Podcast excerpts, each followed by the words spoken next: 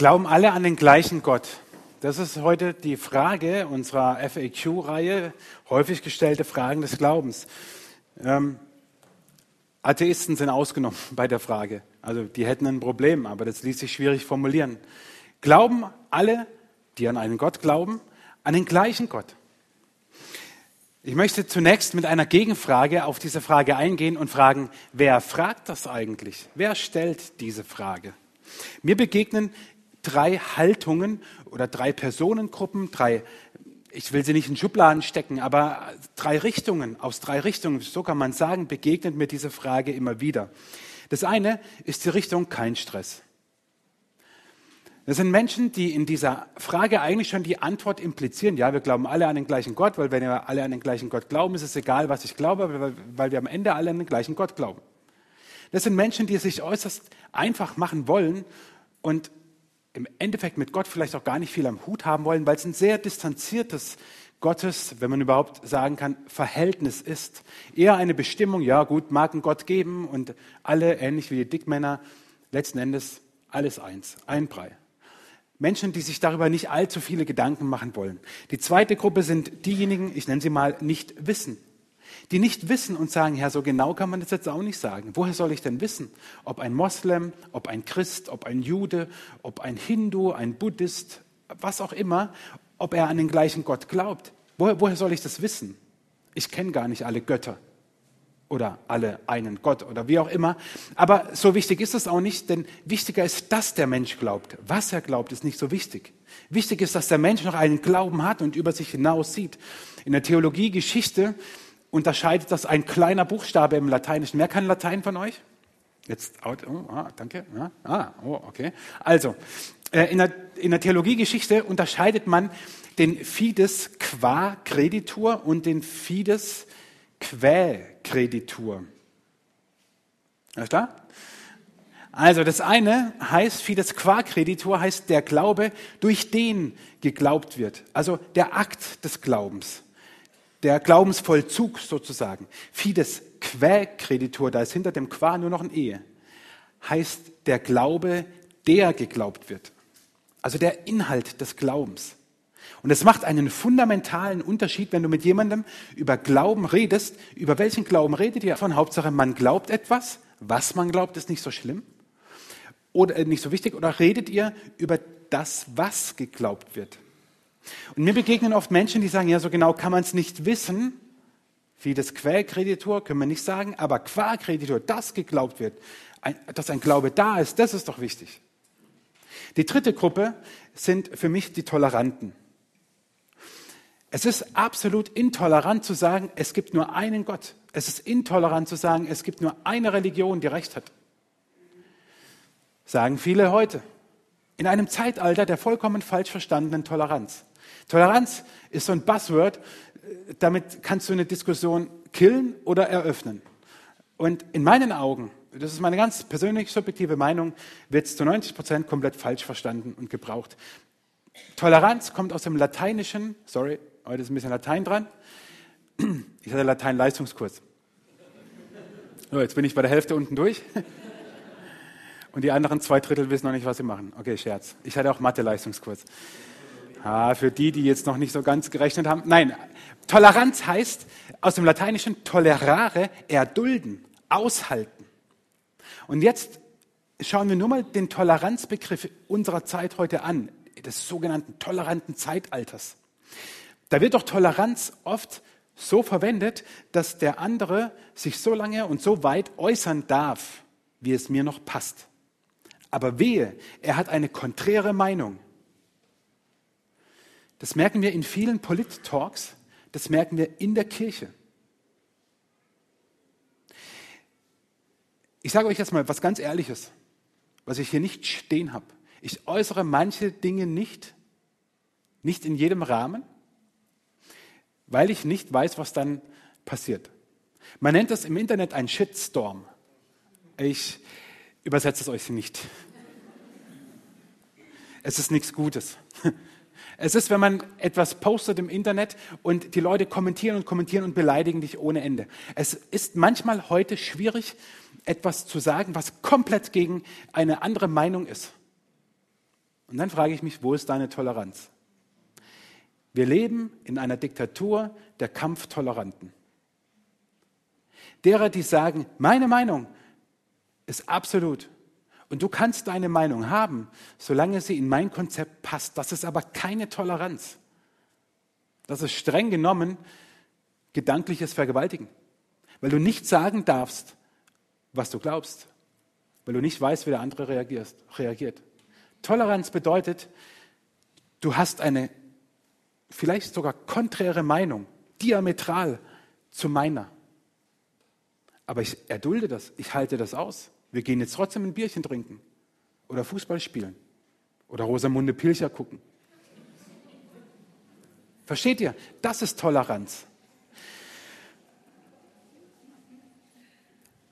Glauben alle an den gleichen Gott? Diese Frage mit Nein zu beantworten, ist für manche schon intolerant, weil sie sagen, es gibt unterschiedliche Religionen, aber letzten Endes meinen sie doch alle den einen Gott. Aber was möchte Religion eigentlich? Was möchte Religion? Ich sage euch ehrlich, Religion will eins, uns ein schlechtes Gewissen machen. Das will Religion. Religion heißt nämlich, es gibt einen Gott oder mehrere Götter oder vielleicht einen Gott und durch dein Leben beeinflusst du diesen Gott und du stellst ihn zufrieden oder nicht. Und durch dein Verhalten kannst du dafür sorgen, dass dieser Gott leicht gut gestimmt sind. Das ist Religion. Das ist der Versuch aus eigenem menschlichen Anstrengen heraus, ich sage einfach mal, eine göttliche Instanz zufriedenzustellen. Das ist Religion. Das bedeutet Gesetze erfüllen. Das bedeutet, du musst fünfmal am Tag beten. Das bedeutet, du musst pilgern, du musst Almosen geben, du musst fasten, du musst dich ins Nirvana meditieren. Du musst dich selber als illusorisch erklären. Wollte ich immer mal, funktioniert nicht. Religion führt dazu, dass du gar nicht anders kannst, wenn du deine Religion ernst nimmst, als ein schlechtes Gewissen zu haben, weil du versuchst, gut zu leben, es aber nicht schaffst. Und gleichzeitig ist Religion wie ein Fenster in eine andere Welt, weil wir merken, das alles hier kann es doch nicht sein. Da muss es mehr geben. Religion ist wie so ein Blick ins Jenseits auch, wo wir uns fragen, was gibt es da noch? Was kommt da noch? Religion spricht unser Bedürfnis an, unsere Sehnsucht nach etwas, das mehr ist, als wir sehen. Und deswegen ist Religion so gefährlich weil es unsere tiefsten Sehnsüchte anspricht, aber die Lösungen, die geboten werden, oft genau nicht diese Sehnsüchte zufriedenstellen. Deswegen möchte ich noch einen kleinen weiteren Schlenker machen. Heute Morgen ist echt brutal für euch, aber ihr haltet das aus. Es kommt nämlich das nächste schöne Fremdwort. Ich möchte einen kleinen Umweg machen mit euch ähm, in die Bibel, genauer ins Alte Testament und möchte euch die, ähm, den Unterschied zwischen Monotheismus und Monolatrie vorstellen. Wer jetzt an Latrine denkt, ist vollkommen falsch gewickelt. Monotheismus bedeutet ein Gottglaube. Ich glaube an die Existenz eines Gottes. Es ist wie eine philosophische Aussage über die Existenz eines Wesens. Ja, es gibt einen Gott. Das ist Monotheismus. Das lehrt uns die Bibel aber nicht. Die Bibel lehrt uns Monolatrie. Und Monolatrie Mono 1 kommt aus dem ähm, äh, griechischen Latreia, heißt Gottesdienst. Das bedeutet, nicht lehrt uns die Bibel ein, ein, ein, ein Gott glauben, sondern Monolatrie heißt ein Gott Verehrung. Die Bibel lehrt uns nicht, du musst glauben, es gibt einen Gott, sondern die Bibel lehrt uns, ja, es gibt einen Gott und er möchte angebetet und verehrt werden und du, armes kleines Menschlein, kannst das. Das ist ein himmelweiter Unterschied. Und ich möchte es euch verdeutlichen an einer Geschichte aus dem Alten Testament, aus dem ersten Königbuch im 18. Kapitel. Wir reisen zurück ins 9. Jahrhundert vor Christus. Okay?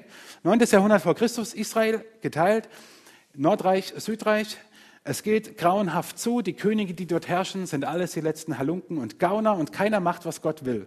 Einer treibt es auf die Spitze. Er heißt Ahab und er regiert im Nordreich Israel und hat sich eine Königstochter von einem äh, benachbarten Land, äh, also äh, geangelt, ist mit ihr verheiratet und schleppt ihren Gott Baal ins Land hinein. Und es gibt sogar einen Tempel, einen, einen Altar für diesen Baal, der angebetet wird als, als ein Gott, der neben dem Gott Israels da ist und angebetet werden soll.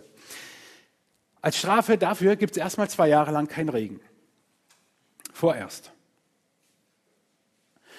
Und dann treffen sich Ahab und Elia, aber jetzt weniger irgendwie so freundschaftlich, sondern es soll ein Deal geben. Es soll ein Deal geben, um herauszufinden, wer ist der wahre Gott? Ist es Baal oder ist es der Gott Israels?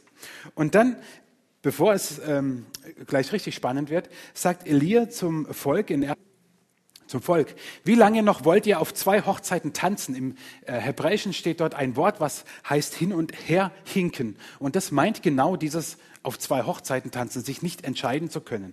Wenn der Herr der wahre Gott ist, dann gehorcht ihm allein. Ist es aber Baal, dann dient nur ihm. Und dieser kleine Vers hat zwei bemerkenswerte Aussagen drin. Das erste ist, dienen und gehorchen kann ich nur, wenn ich einen, einen Gott glaube, mit dem ich eine Beziehung haben kann. Sonst ist es doch vollkommen wurscht.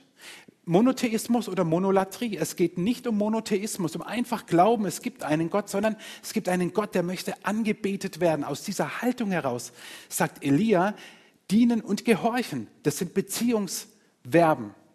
Da geht es nicht einfach nur um Existenz. Und das Zweite ist, diese Unterscheidung, entweder oder, würde gar keinen Sinn machen, wenn alle irgendwie gleich sind, wenn es einen Gott gibt und er einfach irgendwie anders angebetet wird. Es muss also irgendwo eine Unterscheidung geben. Und dann kommt es sozusagen zu dem finalen Showdown auf dem Berg Kamel. Auf der einen Seite Elia und auf der anderen Seite 450 Priester von Baal. Okay? Und sie machen einen Deal aus. Elia sagt, jeder kriegt einen Stier, also ich krieg einen und ihr 450, ihr kriegt auch einen Stier. Wir bauen einen Altar, wir äh, ähm, Häufen Holz auf, zwei Jahre nicht geregnet, das geht ab wie Schmitz Katze, sage ich euch. Legen den Stier drauf und dann betet jeder zu seinem Gott. Und dort, wo Feuer vom Himmel fällt und der Stier brutzelt, ist der wahre Gott. Das Volk, nicht das Volk, die Priester des Baals, 450 an der Zahl, beten den ganzen Tag. Sie ritzen sich. Sie fügen sich Wunden zu. Sie verspotten Elia. Aber mehr passiert auch nicht. Elia betet ein Gebet und BAM! kommt Feuer vom Himmel. Boah, ich, cool, oder? Soll ich nochmal? Nein. Soll ich ja wach? Ich stelle mir das so vor, überlegt mal, alles schön und gut, aber jetzt steigen wir mal kurz aus. Wisst ihr, was ich an Elias Stelle hätte? Nicht die Hosen gab es damals noch nicht, aber das Gewand gestrichen voll. Da stehst du als Elia, Prophet ist eh schon ein undankbarer Job, weil du musst ja Sachen sagen, die die Menschen anders sehen. Also, nein, also komischer Job. Elia und 450.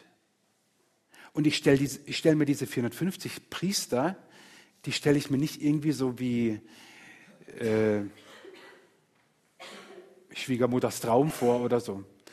Also wer sich ritzt und Wunden zufügt, der hat tendenziell, also aus religiösen Gründen, ja, sich Wunden zufügt, der hat tendenziell einen an der Klatsche.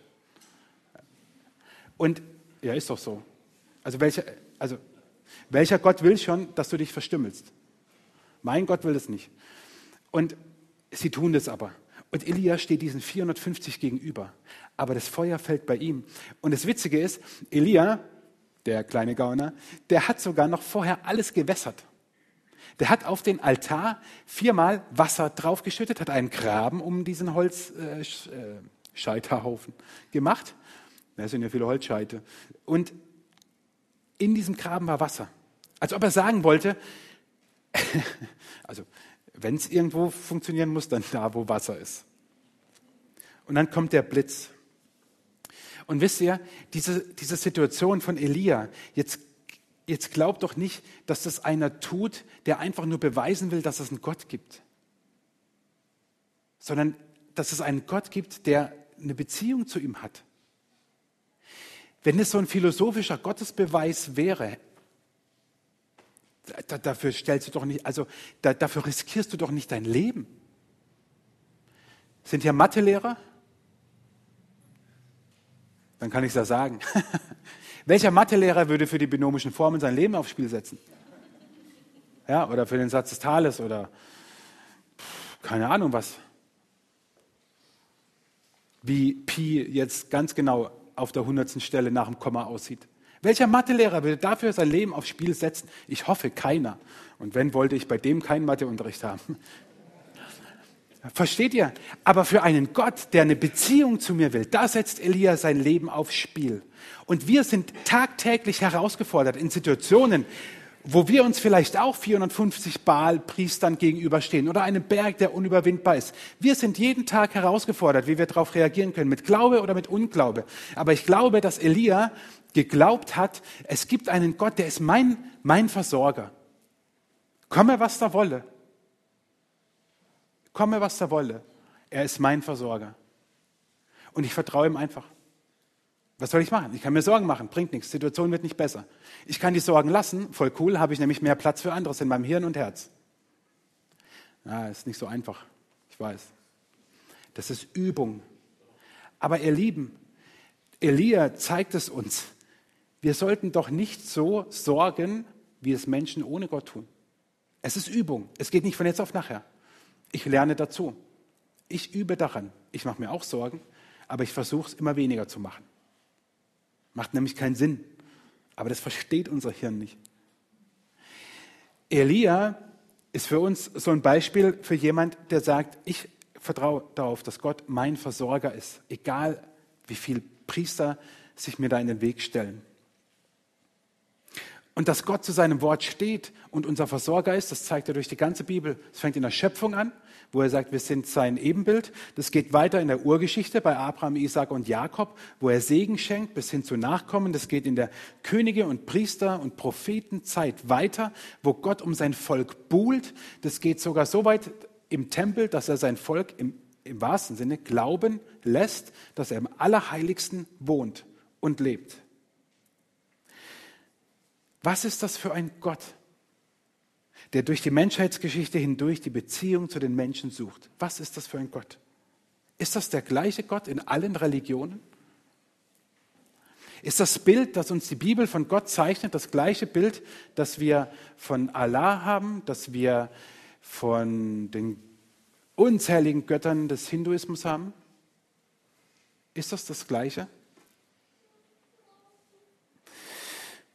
Es gab nicht nur zur Zeit Elias diese Frage nach anderen Göttern, sondern auch, im, sondern auch im Neuen Testament. Paulus schreibt im ersten Korintherbrief, und wenn es auch sogenannte Götter im Himmel und auf der Erde gibt, und es gibt ja tatsächlich viele Mächte und Gewalten, so haben wir doch nur einen Gott, den Vater, der alles erschaffen hat.